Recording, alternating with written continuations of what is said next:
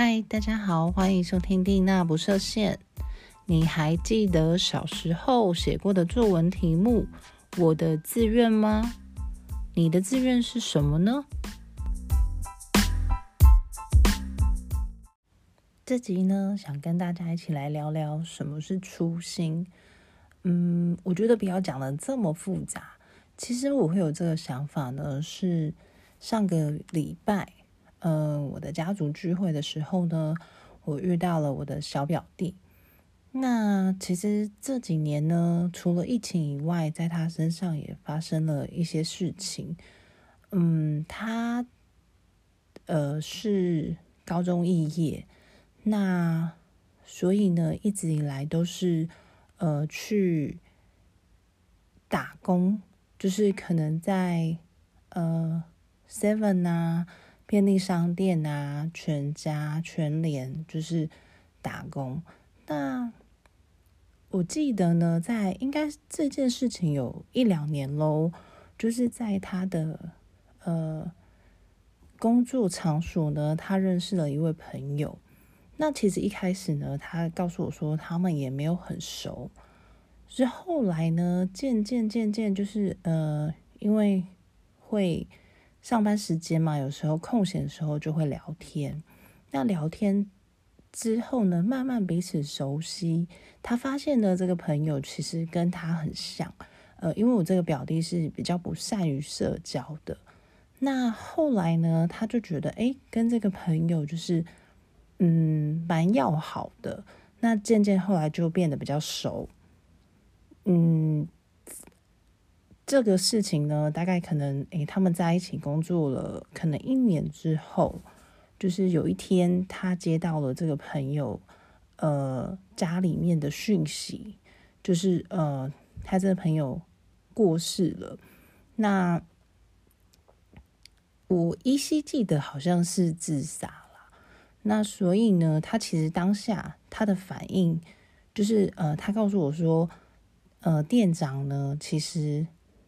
呃，告诉他这件事之后，然后他就到现场看。其实我觉得他他是震惊的，所以他就去了现场看，然后呢证实了这件事情。那这个冲击呢，对他来说非常的大，因为他一直都不认为这个朋友呢的状况，呃，因为因为好像是呃这位朋友有忧郁症，对，那。他一直都不认为他的状况会严重到会导致这样子的结果发生，所以呢，后来因为这个事件，他变得，我觉得是有一种创伤症候群，就是他躲起来，然后呃，变成他没有办法去工作，没有办法正常的生活。那就他个人呃告诉我的。说法呢是，他每天早上起来就是在等待睡觉，就是在等待晚上的到来。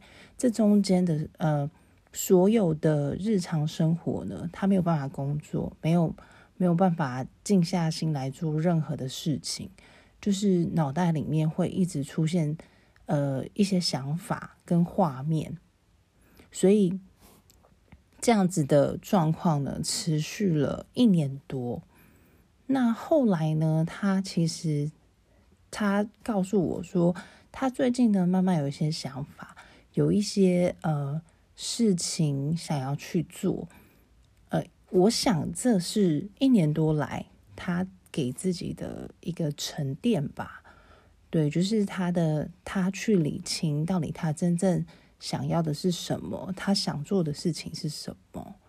那其实我也鼓励他，我觉得这个很棒，因为其实我觉得每一个人在一生中都会有一些低潮的时候。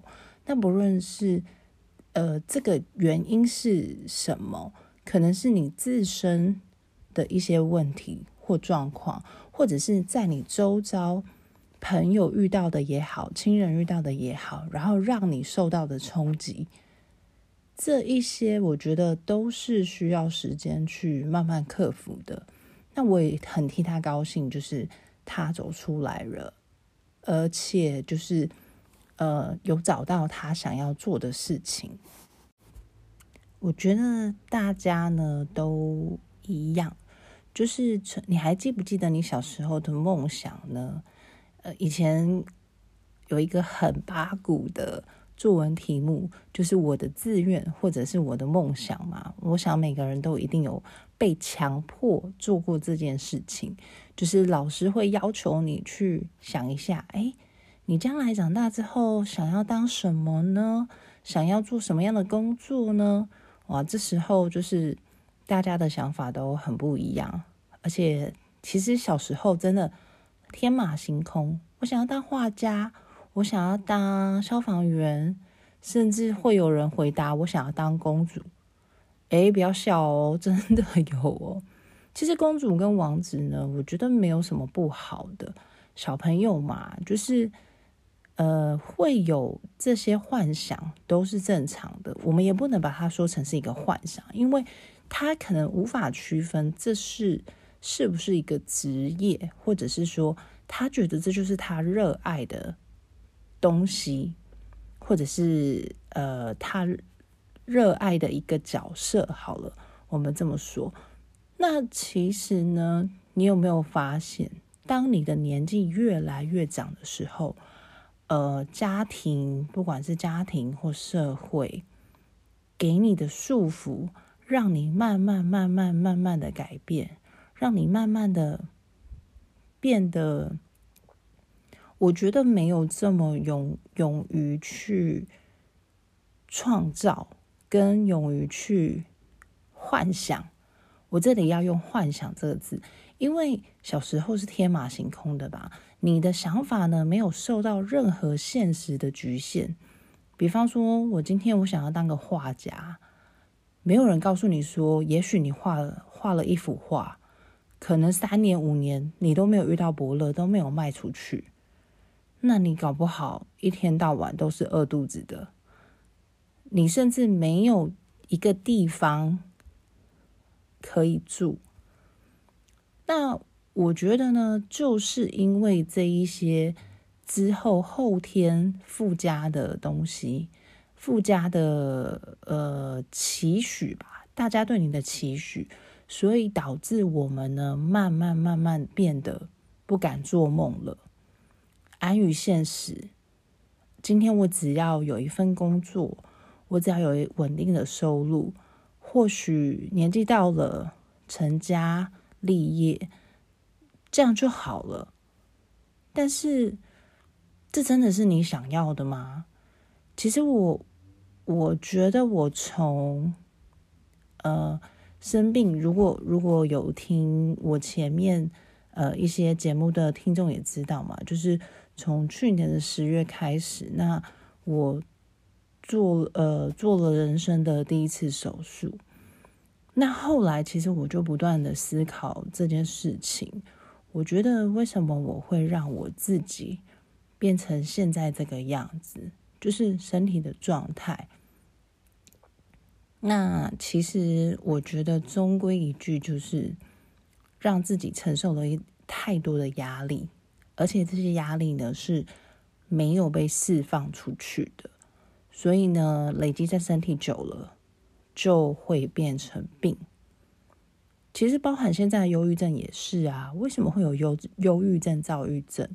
其实这个除了基因的问题以外，当然也有环境的压力，然后自身的一些状况。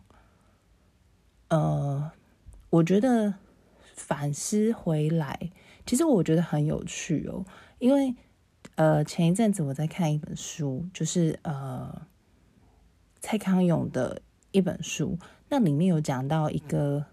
例子，其实我看这本书的时候啊，我都会不自觉的，嗯，因为可能他的例子举例的方式，我觉得非常的口语化，而且都是用心中的 OS 呈现出来，所以有时候你真的看一看会会心一笑。那他讲了一个例子呢，我觉得讲的很棒。他说呢，哎，我们有时候听到听到别人说，哎。你真的变了，你觉得这这件事这个 comments 呢，到底是好还是坏呢？其实他他下的注解，我觉得很有趣哦。他说：“当然是好的啊，人都会变啊，你不是应该要该开心才对吗？你的身体上的细胞都跟昨天长不一样了。但如果假设有一个人跟你说：‘哎，十年、二十年，你怎么都没变？’你到底是该哭还是该笑啊？”当然啦，如果他讲的是外貌的话，我们应该是很开心。但是如果他讲的是，嗯，内在的一些状况，那就表示你一点都没有进步啊！这听起来似乎不是一件好事吧？那其实呢，这个又让我回想到当初我在做这个节目的想法。其实呢，我的节目开始录制的第一集，就是在。呃，我第一次手术之后，那其实当下呢，其实我也没有太多的想法，单纯我觉得其实有一些些是存在着一种想要发泄，不知道找谁说，所以我想要有一个管道可以抒发我的心情。也许有时候很郁闷啊，就是嗯，要动手术，然后这件事情呢发生在自己的身上，而且。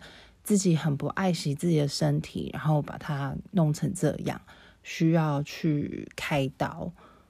那到后来呢？我觉得渐渐的，其实我是保持着一种分享的心态，就是呃，我分享跟我想跟大家分享我的故事。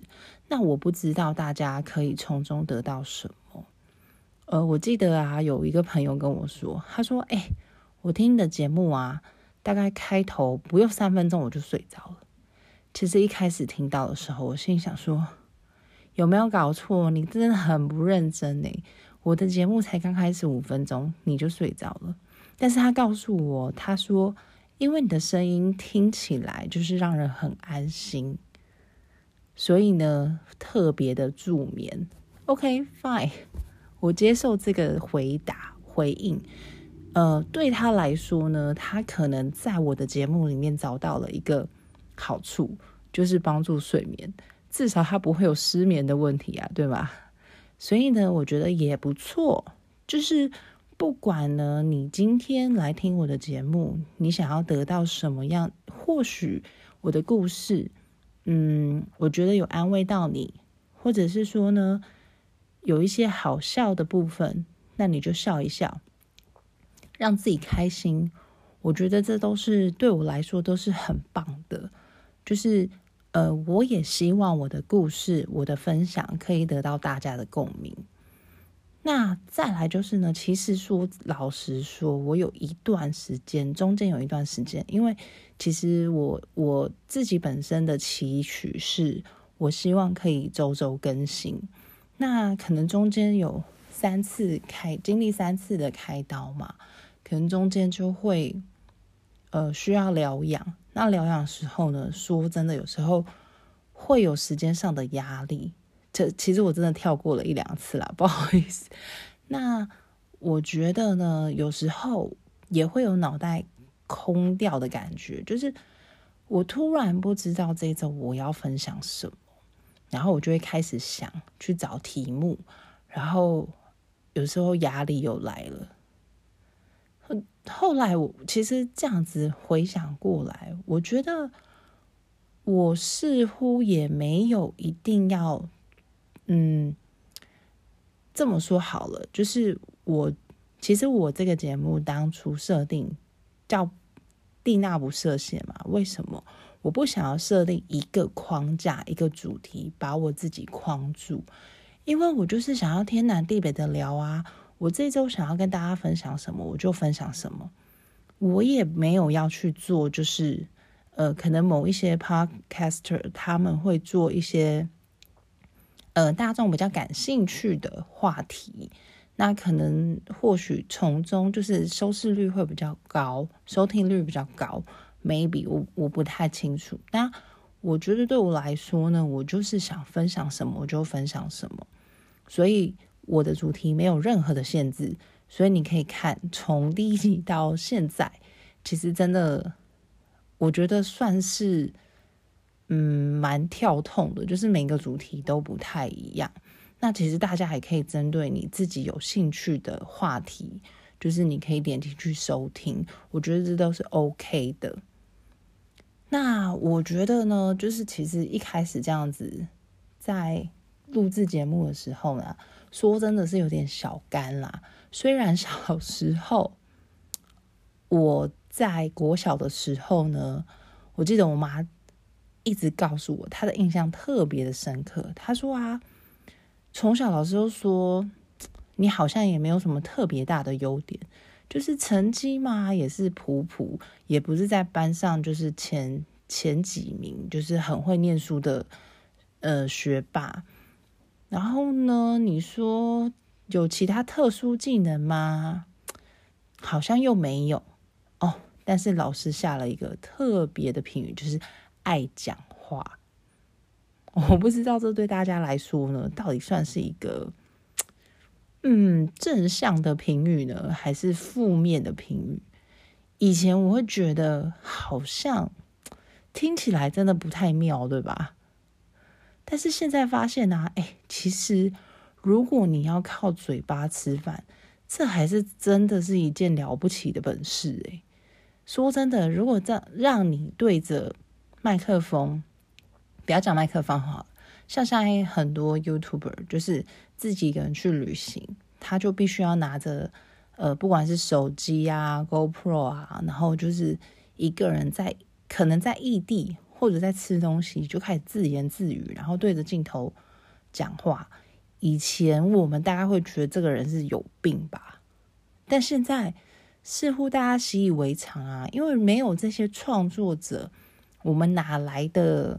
好看的影片、好笑的影片可以看，对吧？其实现在已经变成一个风潮了，然后变成一个我觉得大家都可以接受，甚至是一个趋势。对啊，所以这些都是需要能力的。那这些能力就是建立在哪里呢？爱讲话，C。所以呢，现在我觉得我可以回去国小跟我的老师说：“你看吧。”爱讲话也可以变成一门本事，所以现在 要奉劝各位，就是不管是爸爸妈妈们，或者是现在呢，就是在职的老师们，千万不要小看你的孩子或者是你的学生爱讲话，叭叭叭叭一整天讲不停，然后你可能就在旁边跟他讲说，你可不可以安静个十分钟？哦不不不，五分钟就好，不要担心。将来他的成就不得了，当然这是一个一个调侃啦，一个笑话。但我觉得就是，呃，也是基于这样的理由嘛，所以我爱分享。那我就是那种看到什么东西，我就我就会忍不住，哎，出去玩啊，出呃吃到一个什么美食啊，我真的真的就是很想要找一个人来分享。所以呢，我觉得我还在尝试，就是我要看我哪一天我有办法一个人去旅行。呃，当然这个前提就是大家要注意，就是安全上的问题。那撇除这个之外呢，我觉得我可能最没有办法忍受，就是当我看到什么美丽的事物或者是新奇的东西，然后没有办法马上跟旁边的人分享。虽然啦，虽然说现在就是网络无否界嘛，就是随时都是可以传递讯息的。我但是我觉得那个是人跟人面对面的那种亲切感，还有那种互动感，我觉得对我来说还是不太一样的。所以好，这应该是我下一个挑战。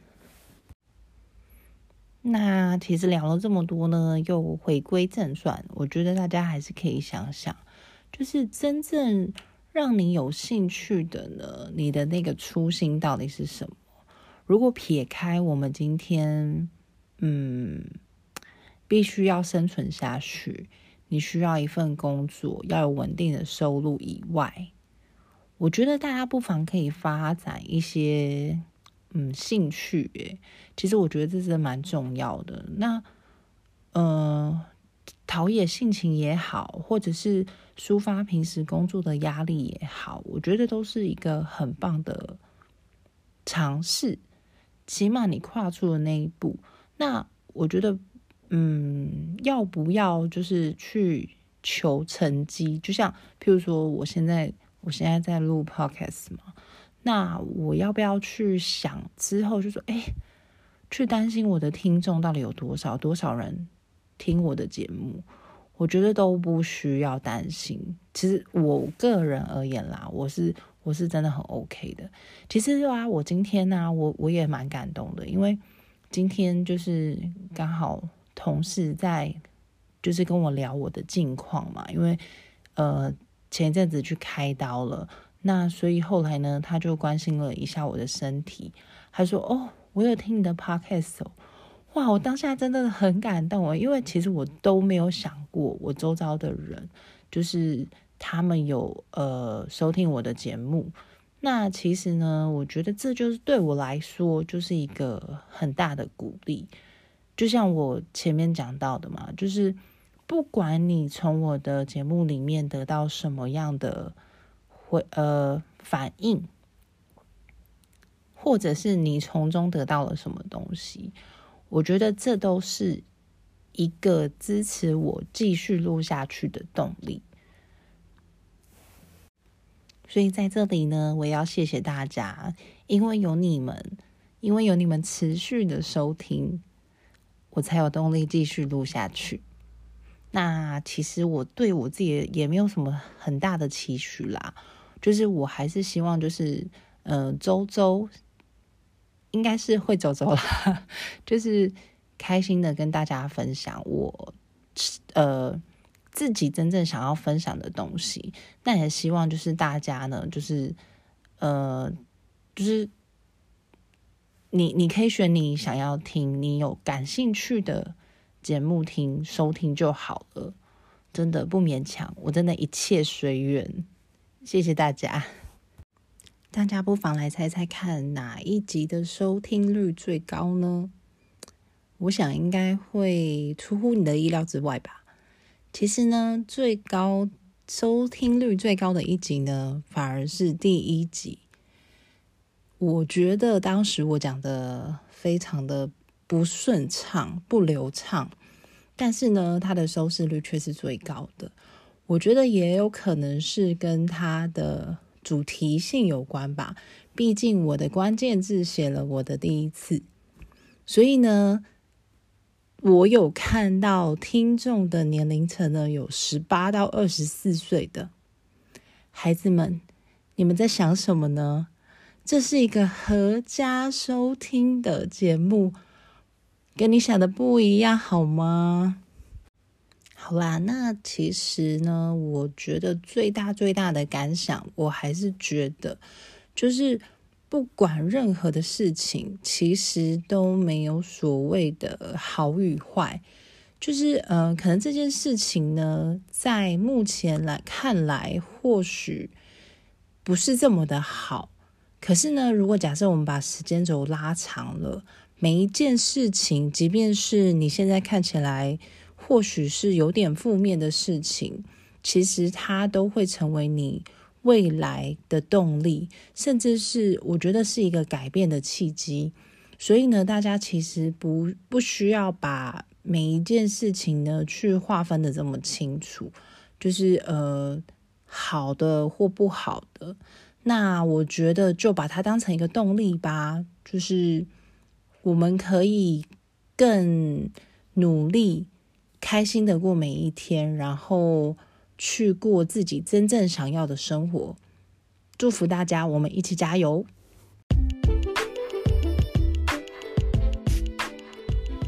今天节目就到这里，非常感谢你的收听。如果你喜欢我的节目，也不要忘了关注我，开启小铃铛，那么你会在节目的第一时刻收到通知哦。丽娜不设限，我们下周见，拜拜。